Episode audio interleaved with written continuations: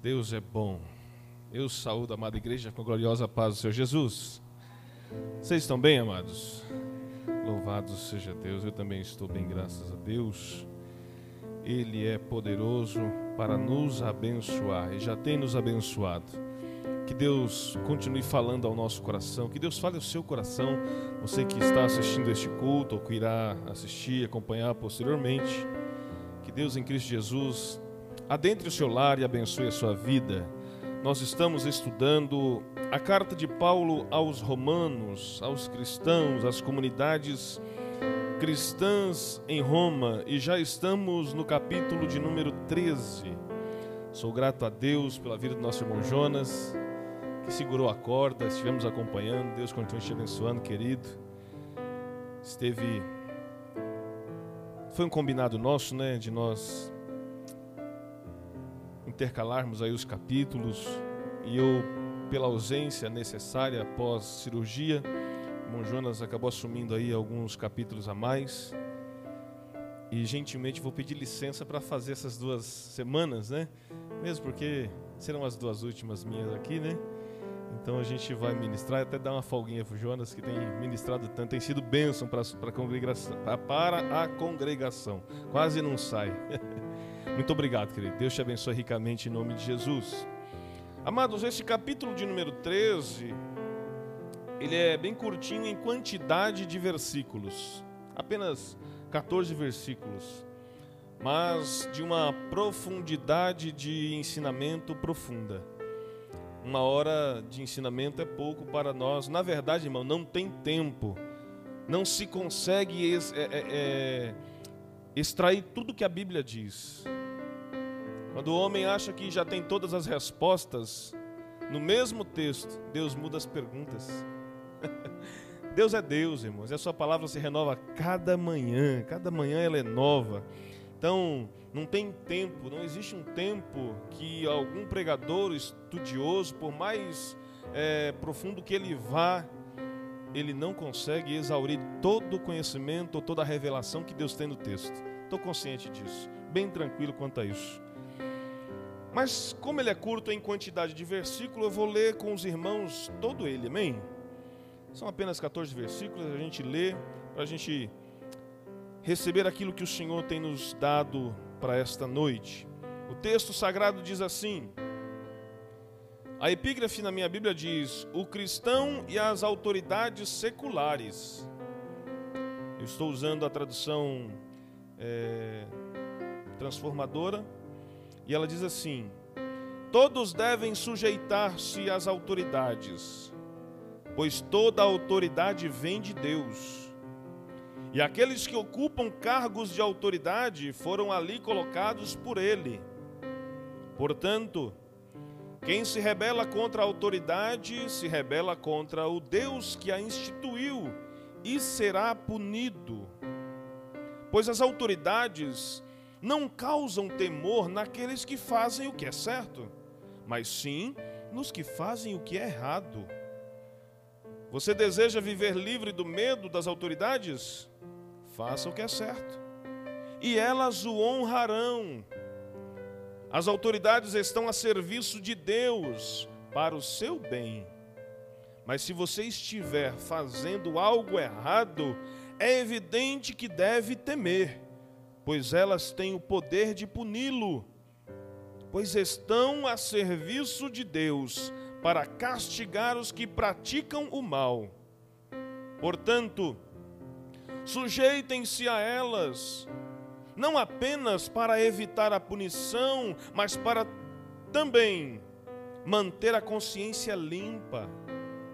É por esse motivo também que vocês pagam impostos pois as autoridades estão a serviço de Deus no trabalho que realizam. Deem a cada um o que, lhe é, o que lhe é devido. Pague os impostos e tributos àqueles que os recolhem. E honrem e respeitem as autoridades. Não devam nada a ninguém, a não ser o amor de uns pelos outros quem ama seu próximo cumpre os requisitos da lei de Deus, pois os mandamentos dizem: não cometa adultério, não mate, não roube, não cobice. Essas e ou, esses e outros mandamentos semelhantes se resumem num só: ame o seu próximo como a si mesmo. O amor não faz o mal ao próximo. Portanto, o amor cumpre todas as exigências da lei de Deus. Tudo isso é ainda mais urgente, porque vocês sabem que, como é tarde, o tempo está se esgotando. Despertem pois nossa salvação está mais próxima agora do que quando cremos no início. A noite está quase acabando e logo vem o dia. Portanto, deixem de lado as obras das trevas, como se fossem roupas sujas, e vistam a armadura da luz. Uma vez que pertencemos ao dia, vivamos com decência à vista de todos não participem de festas desregradas, de bebedeiras, de promiscuidade sexual e de práticas imorais, e não se envolvam em brigas e nem em invejas. Em vez disso, revistam revistam-se do Senhor Jesus Cristo e não fiquem imaginando formas de satisfazer seus desejos pecaminosos. Amém. Poder sentar em nome de Jesus. Glória a Deus. A carta aos Romanos é uma carta poderosíssima. É uma pena que a gente, é, a, a nossa proposta é de, bem superficialmente, trazer e provocar o desejo para que todos os irmãos leiam a palavra de Deus, por isso o incentivo, o desafio de todas as semanas, leia o capítulo posterior que nós vamos estudar, para que os irmãos mesmo tenham é, a, a, disponibilidade, não, mas a, a,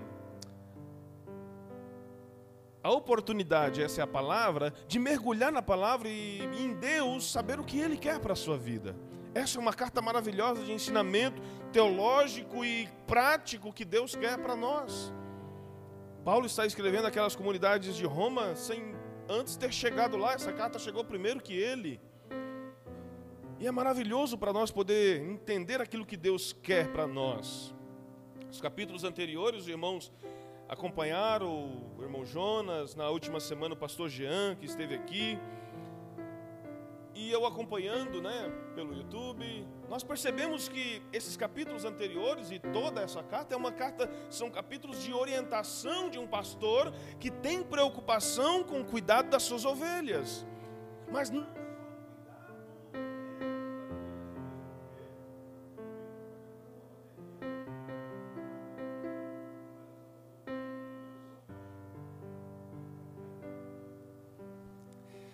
Perdoe, amados. Quando a gente fica sem microfone aqui, o áudio não sai na transmissão. Então, os irmãos, perdoe, acabou a bateria do microfone. Então, percebam, Paulo não tinha apenas o cuidado de como as ovelhas deveriam agir umas com as outras dentro da congregação. Isso é um ensinamento prático para a vida, como eles devem se portar como cristãos lá fora. Então, o ensinamento não é para aqui, mas sim recebemos aqui para agirmos lá, ou como saber agir lá, lá fora. Porque aqui, às vezes, irmãos, a gente olha aqui, né? São poucos olhos olhando para muitas faces. E daí são muitas faces ou muitos olhos olhando para poucos aqui. Né? E a gente fica observando e fala, meu Deus, todos eles, ah, se fosse assim. Mas às vezes, quando a igreja está cheia, e a gente fica preocupado olhando para um e para o outro, Davi diz: Meu Deus, como será que está a vida deste, desta ovelha? Às vezes entra uma ovelha na igreja e a gente percebe e se preocupa ainda mais quando ela não tem aparência de ovelha. E aí a gente se preocupa como pastor. Falei, meu Deus, será que, será que eu estou falando grego? Eu não estou sendo tão claro, a palavra não está sendo tão clara porque não está havendo transformação. Mas eu louvo a Deus que os crentes daqui têm mostrado vida transformada através da palavra. E é isso que é bom para o pastor olhar para o rebanho e dizer: esta ovelha está sendo, está recebendo o alimento que Deus está mandando. Porque esse é o propósito do ensinamento da palavra. Recebemos aqui para ter vida transformada lá fora. E é isso a, proposta de Paulo. E neste capítulo 13 ele continua claro com as suas orientações que valem para uma vida inteira. Que valem para uma vida inteira. Foi para os tempos de Paulo, assim como é para a igreja hoje. Neste capítulo, Paulo trata sobre três assuntos fundamentais, de elevada importância para a igreja nos dias de hoje e para as próximas gerações. Esse capítulo 13, ou parte dele, e na verdade a primeira parte, o assunto que Paulo vai tratar é de suma importância como eu coloquei aqui, é de uma importância elevadíssima. Nesse capítulo, nós, Paulo ele vai é, é, tratar sobre três assuntos. Nós vamos discutir ele. Mas o primeiro foi, meu Deus, olha, parece que Paulo está, Deus está revelando para ele o século 21. Porque se Deus me desse três temas para escrever para alguém, Deus me desse três temas, eu ia pelo tema que eu tenho mais afinidade. Eu escolhi um tema que eu tenho mais afinidade. Agora, o tema que Paulo começa esse capítulo é um tema de confronto. E é o que mais estamos vendo hoje pelas redes sociais, está escancarado. E Paulo vai tratar logo no começo. Paulo aconselha sobre a submissão às autoridades. E o que nós vemos, ou o que nós mais vemos hoje, é rebeldia contra as autoridades. É uma declaração de inteiramente é, ou de clara insubmissão às autoridades. E Paulo trata logo no início que as autoridades que estão são constituídas por Deus. E diz respeitá-la ou se rebelarem contra ela, estão se rebelando contra o próprio Deus. Paulo vai falar no segundo, segundo conselho sobre a importância do amor uns com os outros. E por fim, sobre o fim dos tempos. Neste capítulo, nós vamos abordar esses três assuntos de elevada importância para a igreja nos dias de hoje. E Paulo mostra que a sua preocupação deva ser a mesma dos obreiros do século 21 e dos nossos líderes. Nós precisamos olhar para a igreja e perceber se há algo. Eu vi esses dias aí uh, um pastor falando num culto de ceia que o crente que vota na, no partido de esquerda não deveria tomar santa ceia. Achei interessantíssimo e corajoso aquele pastor e apoio ele. Porque um cristão que se diz cristão, apoiar a esquerda, irmão, pelo amor de Deus, não, não, não entende o evangelho, não entendeu a proposta de Deus. É só olhar para a cruz. O ladrão que foi salvo estava onde? Na direita de Deus.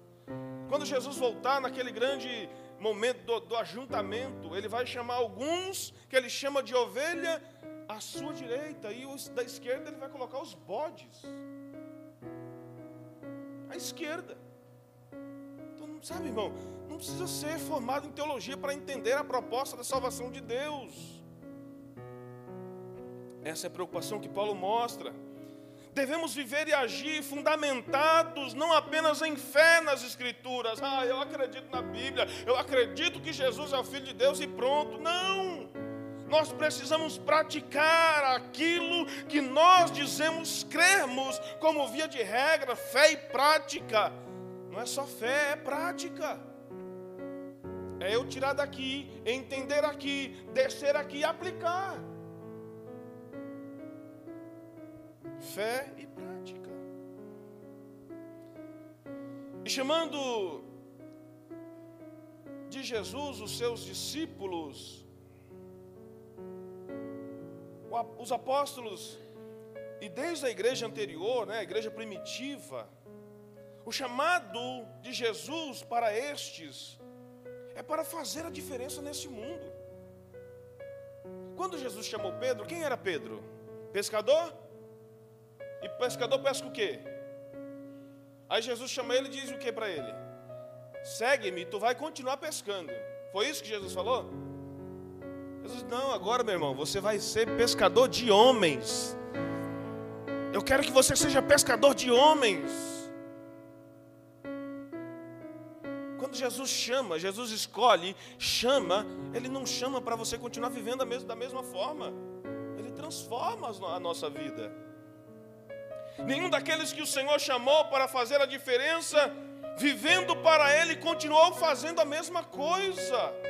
O chamado de Jesus para segui-lo exige renúncia, obediência e ser exemplo para os demais. Entenda isso.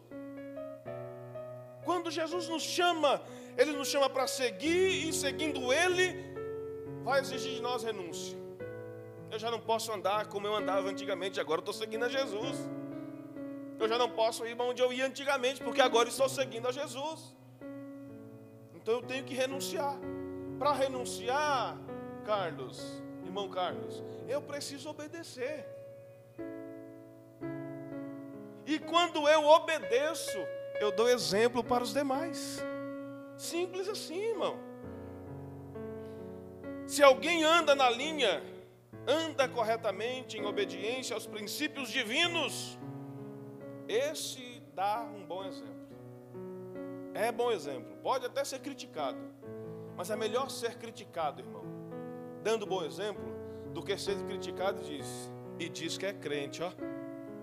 Alguém ainda diz assim, ó, e diz que é crente miserável. Você entende? Não dá para ser assim, irmão. Ou nós somos sal que dá sabor, ou nós vamos ser sal insípido e ser pisado por eles.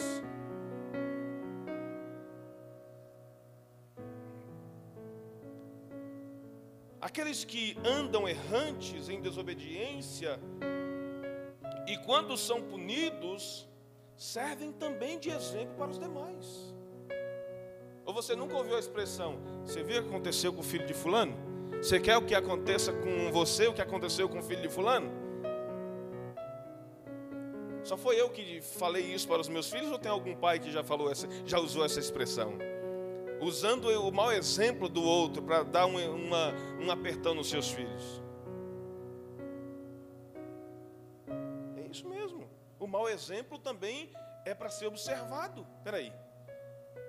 Na vida, irmãos, a gente aprende de tudo e a gente tem que guardar. O próprio apóstolo Paulo diz: observar tudo e retém o bem. Então, tem situações e tem lugares que a gente aprende, que a gente vai, que a gente convive e que a gente aprende até o que não se deve fazer.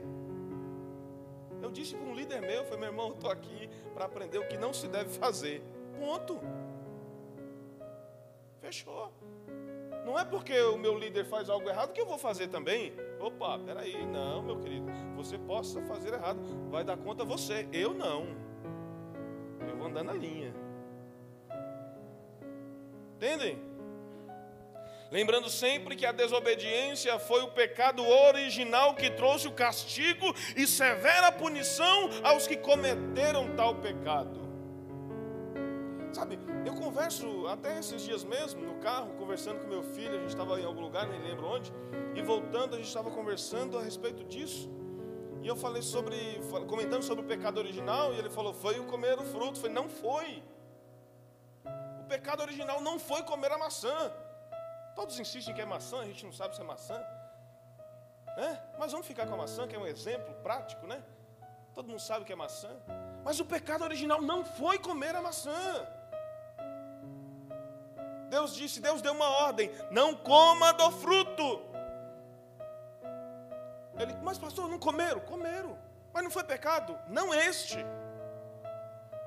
O pecado foi a desobediência. Deus disse: não coma. E eles foi, ela foi e pegou enganada. Mas foi pegou o pecado original é desobediência e a desobediência os lançou para fora do jardim. Então tomem cuidado, amados, porque quando cometemos desobediência contra uma autoridade, nós estamos nos tornando alvo de punição. E eu sou um pouco mais radical para dizer para você, como seu pastor, Cuidado por, por ato de desobediência, você não ficar fora do paraíso. Porque quando nós consideramos a desobediência, ela desencadeia uma série de pecados. Uma série de pecados. A pessoa começa desobedecendo. O pecado, por exemplo, do adultério, iniciou-se com a desobediência. Não adultere. Aí ele vai, coloca na mente e pratica. O do roubo, o do matar, o do roubar. Tudo começa com a desobediência. Então tomem cuidado. E não somente eles, mas todos que vêm depois deles, ou que vieram depois deles, Adão e Eva, já nasceram com a sentença de morte.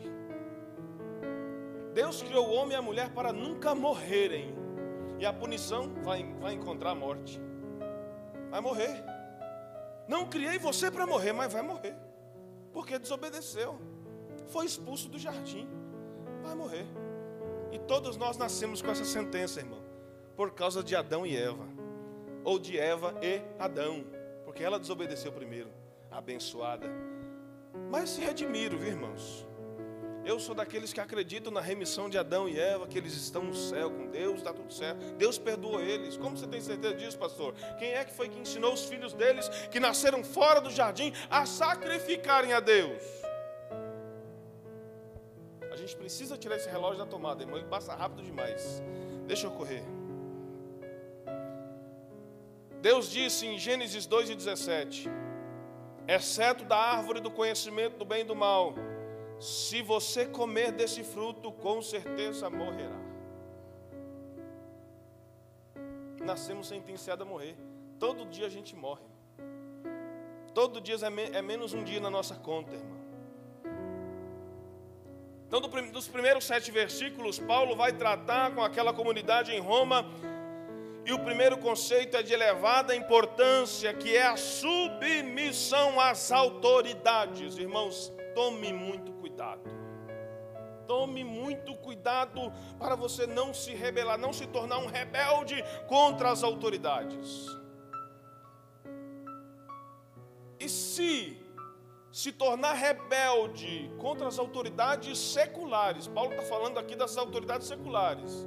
Agora vamos abrir um pouquinho mais. Por isso que eu digo, a gente precisa estudar para que o Espírito Santo fale conosco, que a gente vai se aprofundando. Se contra as autoridades seculares já é passivo de punição, imagina contra os eleitos de Deus, as autoridades eclesiásticas. Ai, ai, ai, se tocar num ungido meu. Ai, ai, ai, ai, ai. Quando alguém toca num ungido necessitando de um milagre, até das vestes dele sai poder.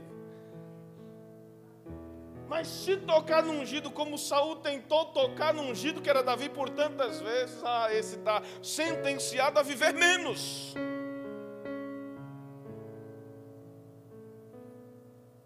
E o triste de Saul foi terrível, né?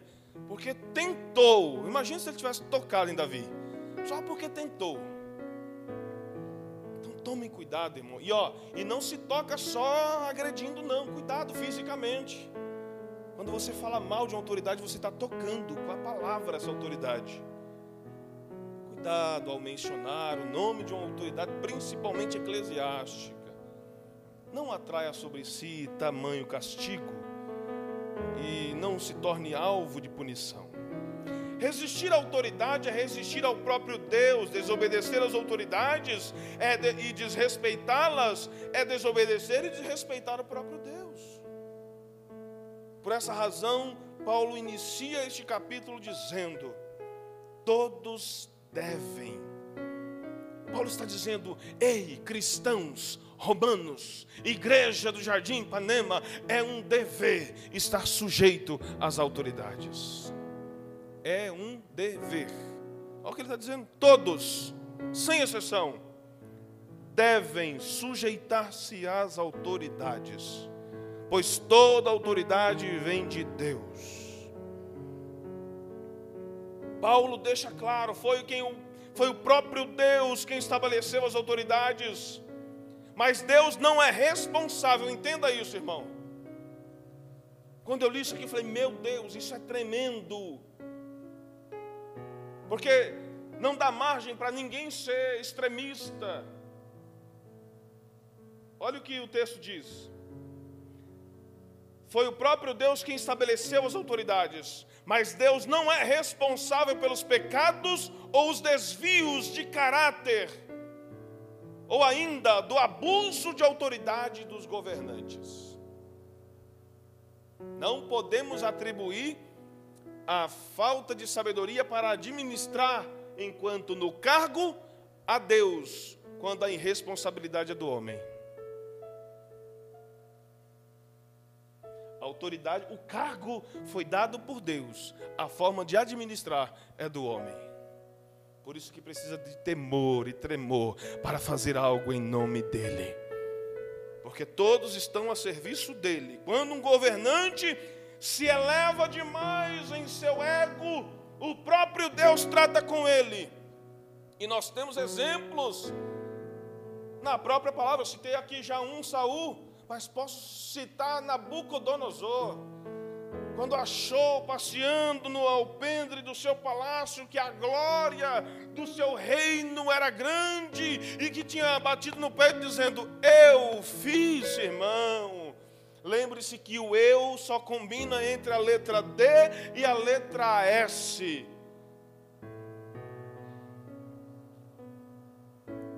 O eu só combina dentro dessas duas consoantes.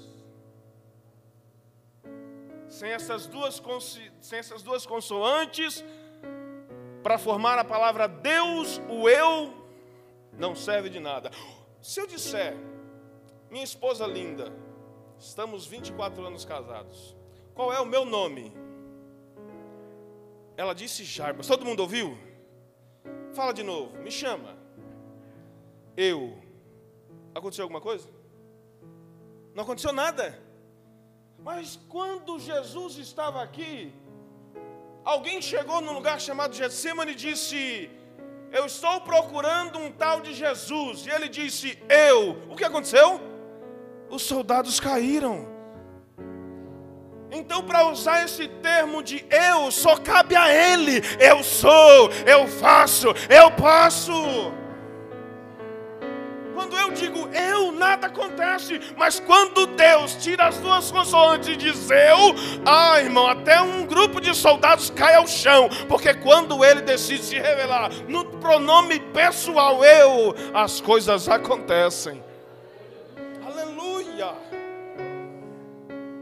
O rei Nabucodonosor estava achando que era a última Coca-Cola no deserto. Deus disse: Não, meu filho, tu vai ficar sete anos como um bicho.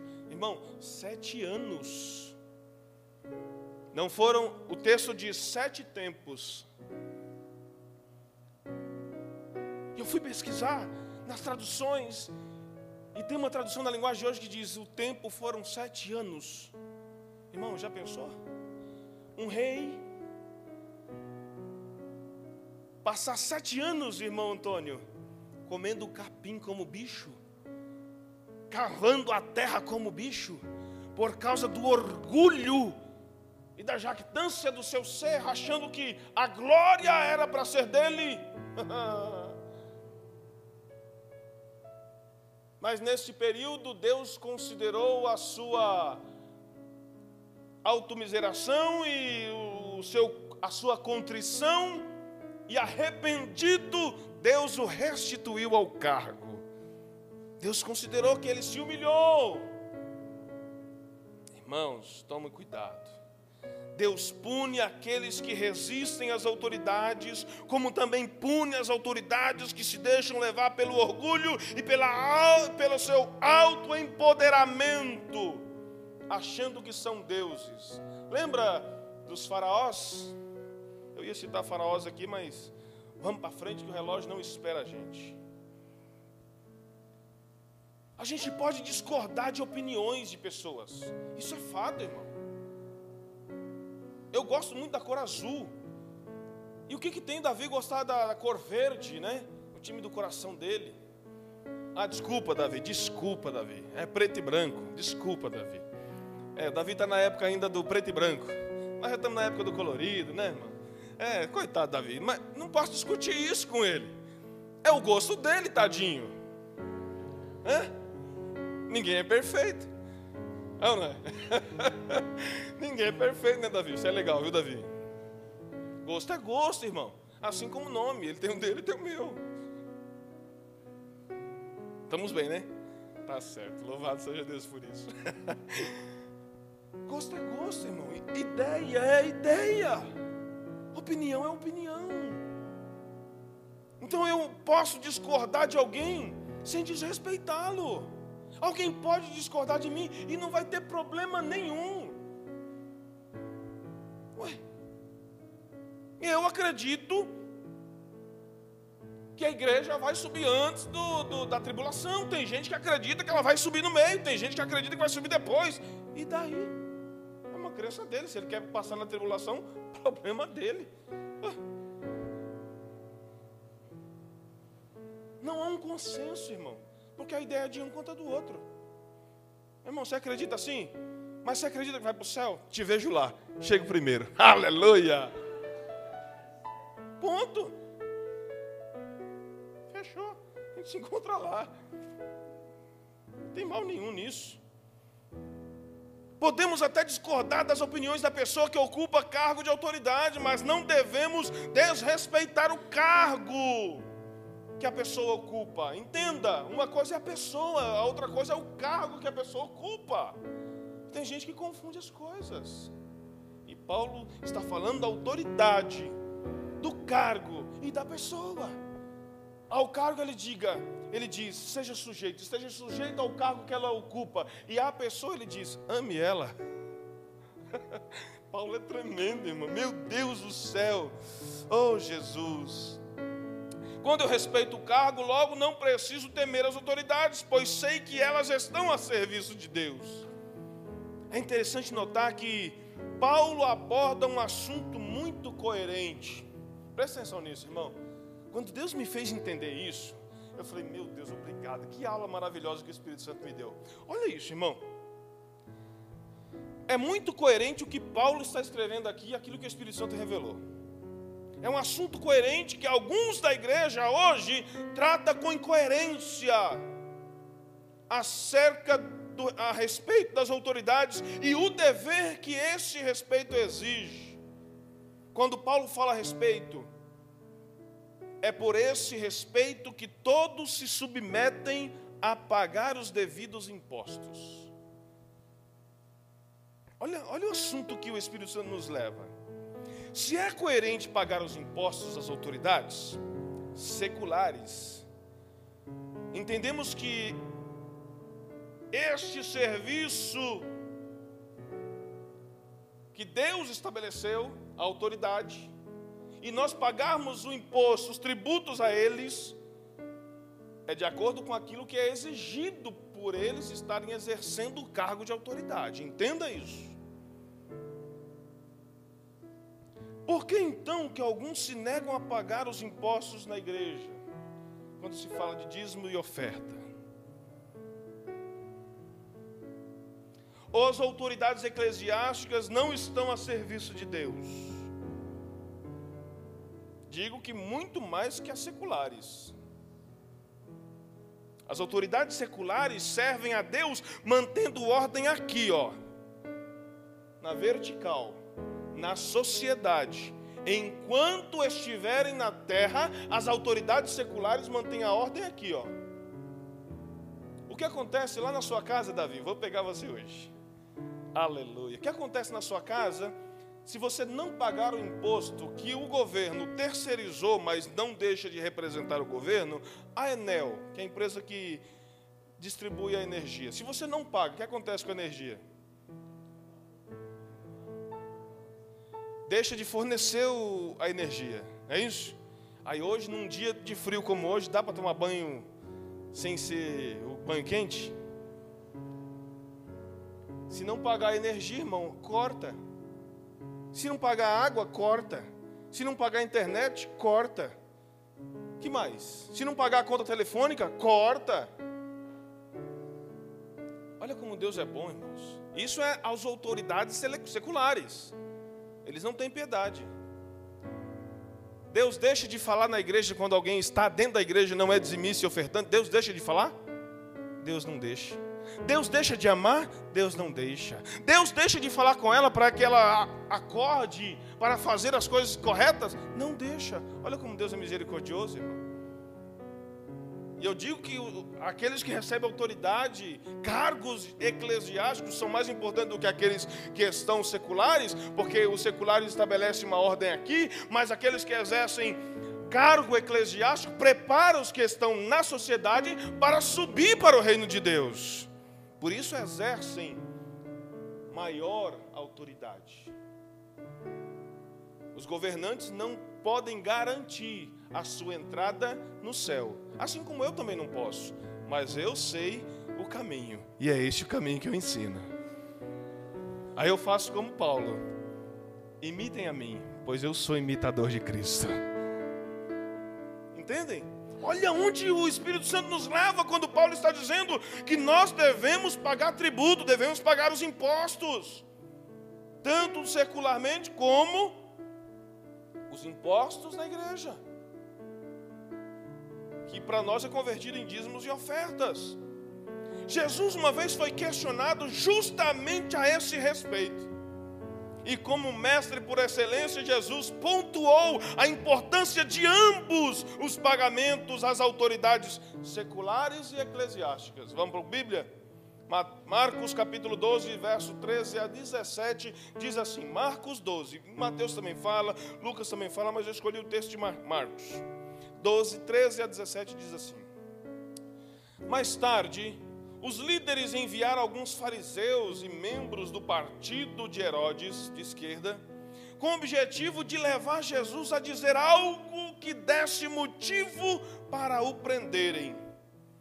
Disseram: Mestre, sabemos como o Senhor é honesto, é imparcial e não demonstra favoritismo ensina o caminho de Deus, ó, uma autoridade secular falando a uma autoridade eclesiástica.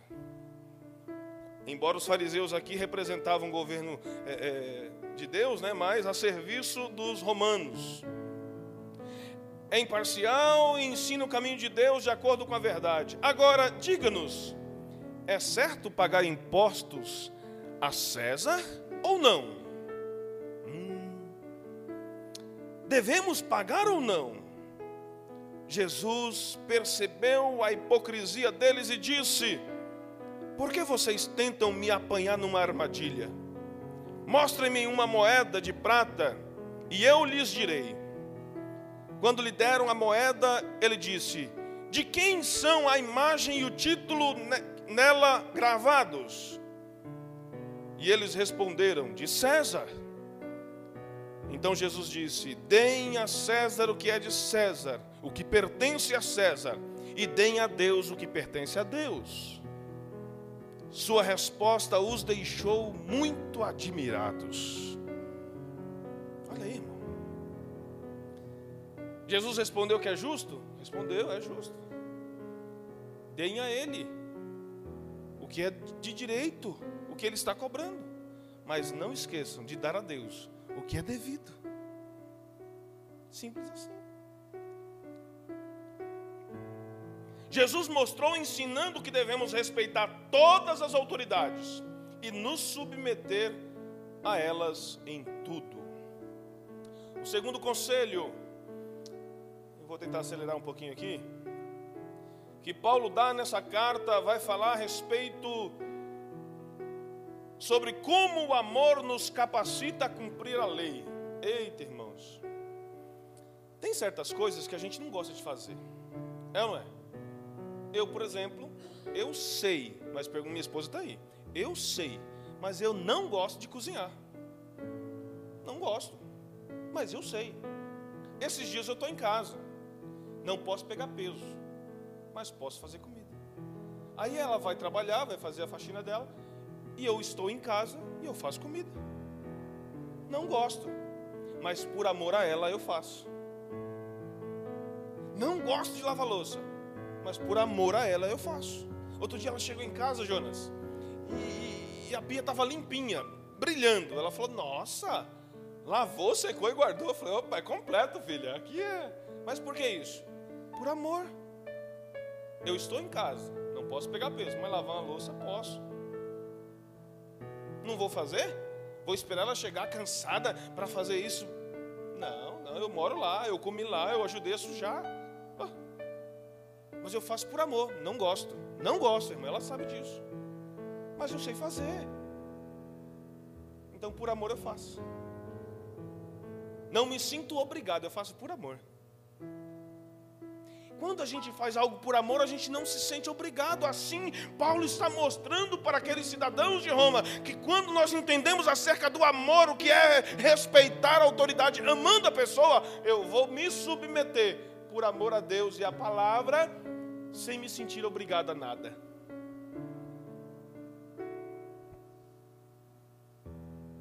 Paulo começa o versículo 8 com uma negativa que precisa ser entendida e compreendida. Olha o que o versículo 8 diz: Não devam nada a ninguém. No, cap, no versículo 1, ele começa dizendo que nós precisamos, que é um dever, dever, se sujeitar. O versículo 8 ele está dizendo que nós não devemos dever. Eu não posso dever nada para o irmão Nivaldo. Eu não posso dever nada para o Tiago.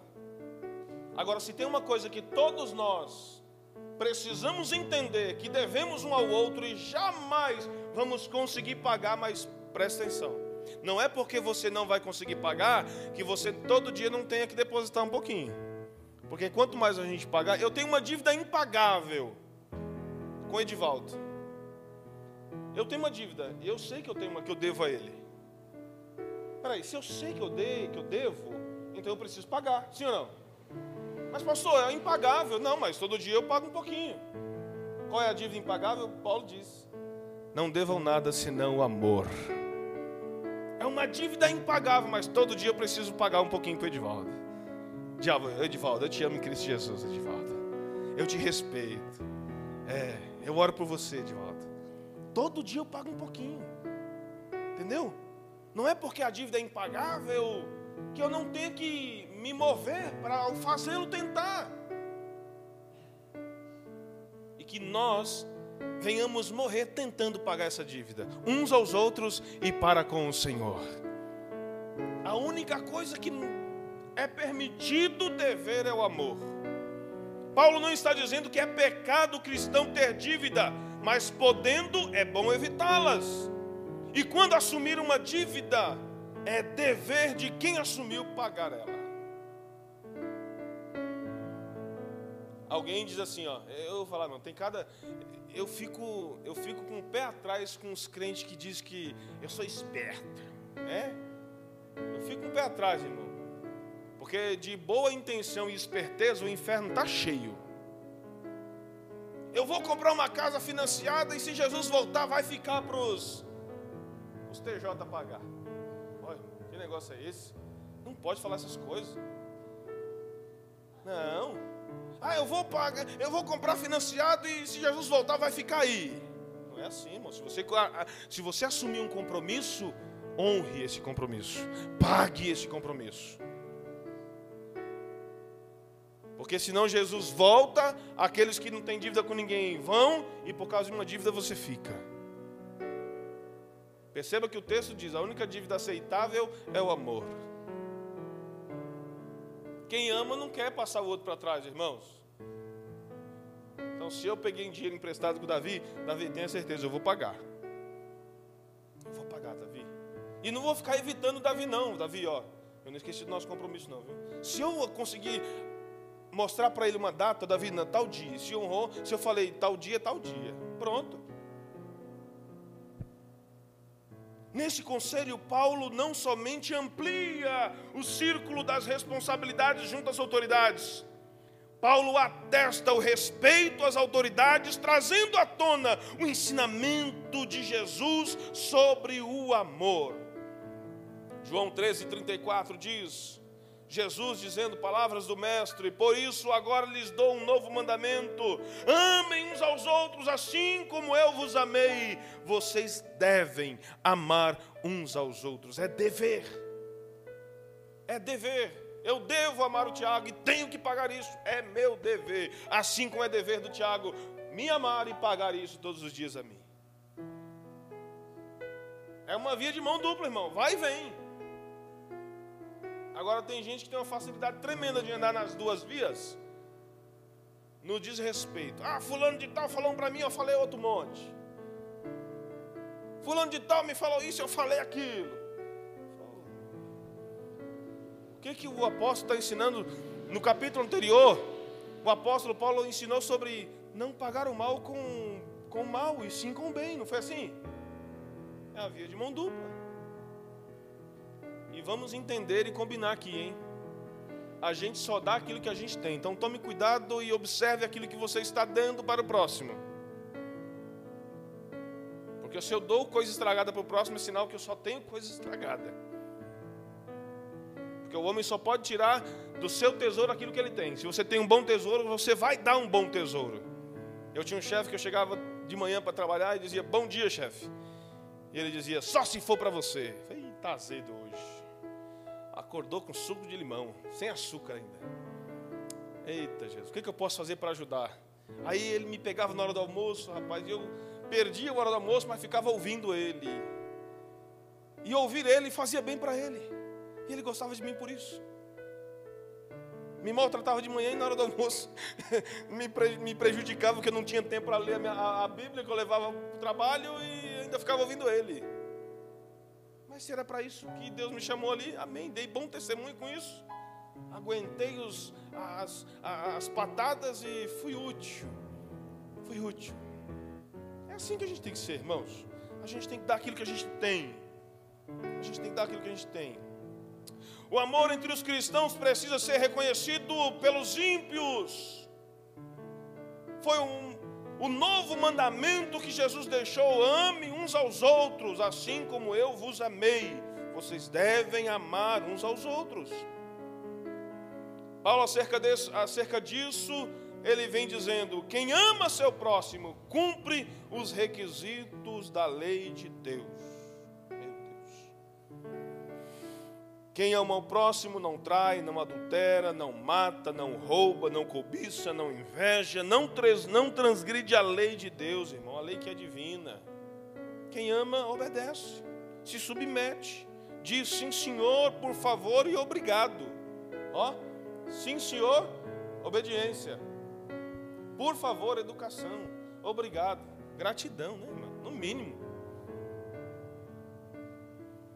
Precisamos entender que a motivação correta para obedecer a Deus e ajudar uns aos outros é o amor de Cristo em nosso coração. Que motivação maior você precisa ter para fazer o bem ao próximo? Tem gente que faz o bem, ah, irmão Elias, ah, eu vou, eu vou fazer amizade com o irmão Elias, porque quando eu precisar, eu sei que ele, eu vou fazer alguma coisa para vou agradar ele. Porque quando eu precisar dele, ele vai ficar constrangido e não recusar. Eu vou pedir para ele me levar lá no aeroporto. Ele vai me levar e não vai cobrar nada. Ele vai, não, eu vou mudar para o interior. Eu vou pedir para Elias me levar. Ele não vai cobrar nada. Porque eu já, já agradei tanto ele. Tem gente que quer agradar o outro com uma, uma intenção de retorno. E não é assim, irmão. A gente tem que, tem que dar, tem que elogiar, tem que agradar, porque a pessoa merece. E não porque depois eu vou precisar e ele não vai ter como dizer não. Irmão, você pode me agradar do jeito que você quiser, mas no dia que você precisar de mim, que eu não puder fazer nada, eu não vou fazer. E eu não estarei sendo ruim. Agora, quando eu posso, irmão, quando está em mim o poder de fazer, eu não recuso fazer nada, eu não economizo nada. Por isso que eu digo, o que eu digo aqui para os pregadores, entrega tudo e não retenha nada, é porque eu vivo isso. Eu não sei meio ajudar, eu ajudo por completo. Eu não sei fazer pela metade, a gente faz por inteiro. É meia benção, eu vou te dar. Você é pequenininho, Davi? Eu vou te dar meia benção. Que nada, rapaz, você merece a benção do seu tamanho. E é benção graúda. Entendeu? É bênção completa, irmão. Não é meia bênção.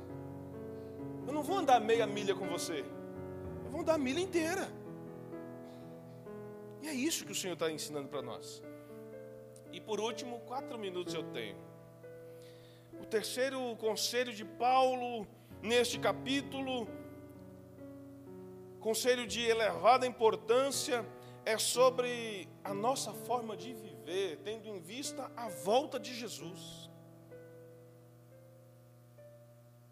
A Bíblia é clara ao ensinar sobre a forma que devemos viver aqui, e que a forma que nós vivemos aqui determinarão onde nós vamos passar a eternidade. Se eu vivo uma vida de mentira, diante do pastor Francisco, diante do Henrique, diante da igreja, eu sou um cordeiro. Mas lá dentro de casa eu sou um tigre. Diante da igreja eu sou um cordeirinho. Mas lá onde eu trabalho só tem gente secular, ó. Eu falo o que eles falam, eu faço o que eles fazem, eu vou para onde eles vão. Aí Jesus volta. Isso chama-se o quê? Uma vida de mentira. E quando Jesus voltar, eu não posso ir com ele. Porque ele não é pai do mentiroso. E onde vai estar o pai do mentiroso? Também vão estar os seus filhos. Então, se eu vivo uma vida de mentira no altar, quando Jesus voltar, ele não será o meu pai, porque ele é o pai da verdade. Ele é a própria verdade. Então, se eu vivo uma vida de mentira, eu vou ficar onde o pai da mentira está. Onde a chama lá é eterna. Lá o filho chora, se a mãe é mentirosa também vai estar lá vendo, porque tem dizem por aí que quando o filho chora a mãe não vê, né? Mas se a mãe for mentirosa vai estar vendo também, vai estar sofrendo lá também. Num lago de fogo e enxofre, para toda a eternidade. Aí o negócio é ruim, né? Então presta atenção, irmãos. A forma que eu vivo aqui determinará aonde eu passarei a eternidade. Se eu vivo na verdade, manquinha, eu vou estar onde a verdade está. Se eu vivo uma mentira, eu vou estar onde eu vou passar a eternidade onde a mentira vai estar. É isso que Paulo está dizendo aqui. Nesse último trecho de sua carta, Paulo vai aconselhar os cristãos sobre a forma que devem viver enquanto esperam a volta de Cristo. E é muito interessante quando ele aplica os termos dia e noite, luz e trevas, classificando de forma simples que o povo de Deus é do dia ou da luz, e os inimigos de Deus são da noite ou das trevas. Na tradição antiga, o dia e a luz era aplicada para as coisas boas. As pessoas que faziam obras boas, eles diziam: esta pessoa é do dia, essa pessoa tem luz, essa pessoa é iluminada. No nosso meio cristão, a gente usa até um jargão quando vai dizer para alguém assim, quando uma pessoa é perturbada, quando uma pessoa é atribulada, quando uma pessoa é atrapalhada, alguém diz assim, ó, não anda não, que aquela pessoa é pura treva. É ou não é? Já ouviu isso? Ó, não vai não, aquilo ali, ó, é treva. Por quê? Porque as suas atitudes e obras revelam que ela está em escuridão. Alguém diz assim, ó, me diga com quem tu andas, que eu digo quem tu és. Se eu ando só com gente treva, se eu ando com gente que só faz pilantragem, vão me identificar como quê? Um pilantra. E isso eu estou nas trevas. Agora, se eu ando com Davi, reluzente como ele é, alegre como ele é, que ajuda o próximo com vontade, sem ninguém pedir, opa, tá ali Dois moços iluminados, dois moços que falam só o bem das coisas, dois moços que dá gosto de ver. É Elias e Eliseu, é Davi e Jonatas. Eita coisa boa. Hã? Então a recomendação do apóstolo para aquela comunidade de Roma está dizendo: ei, vocês precisam tomar cuidado com a forma que vocês estão vivendo. E parece que Paulo recebe uma revelação do século 21, quando ele diz no versículo 13: olha que tradução, irmãos. Cadê o versículo 13? Sumiu daqui? Achei. Uma vez que pertencemos ao dia. Ô, ô Mateus, por favor, deixa eu ver como é que está nessa tradução aí. Eu sei que é a, a fiel, né? Almeida corrigida fiel. Deixa eu ver como é que está nessa tradução. Versículo 13. Andemos honestamente. Na, tra, na transformadora está. Uma vez que pertencemos ao dia, só para a gente comparar a tradução. Como de dia, não em glutonarias e nem bebedeiras, nem em desonestidades, nem em dissoluções e nem em contendas e inveja. Essa é a tradução Almeida corrigida fiel. Agora, nessa tradução transformadora está claro. Olha como Paulo tem uma revelação do nosso tempo.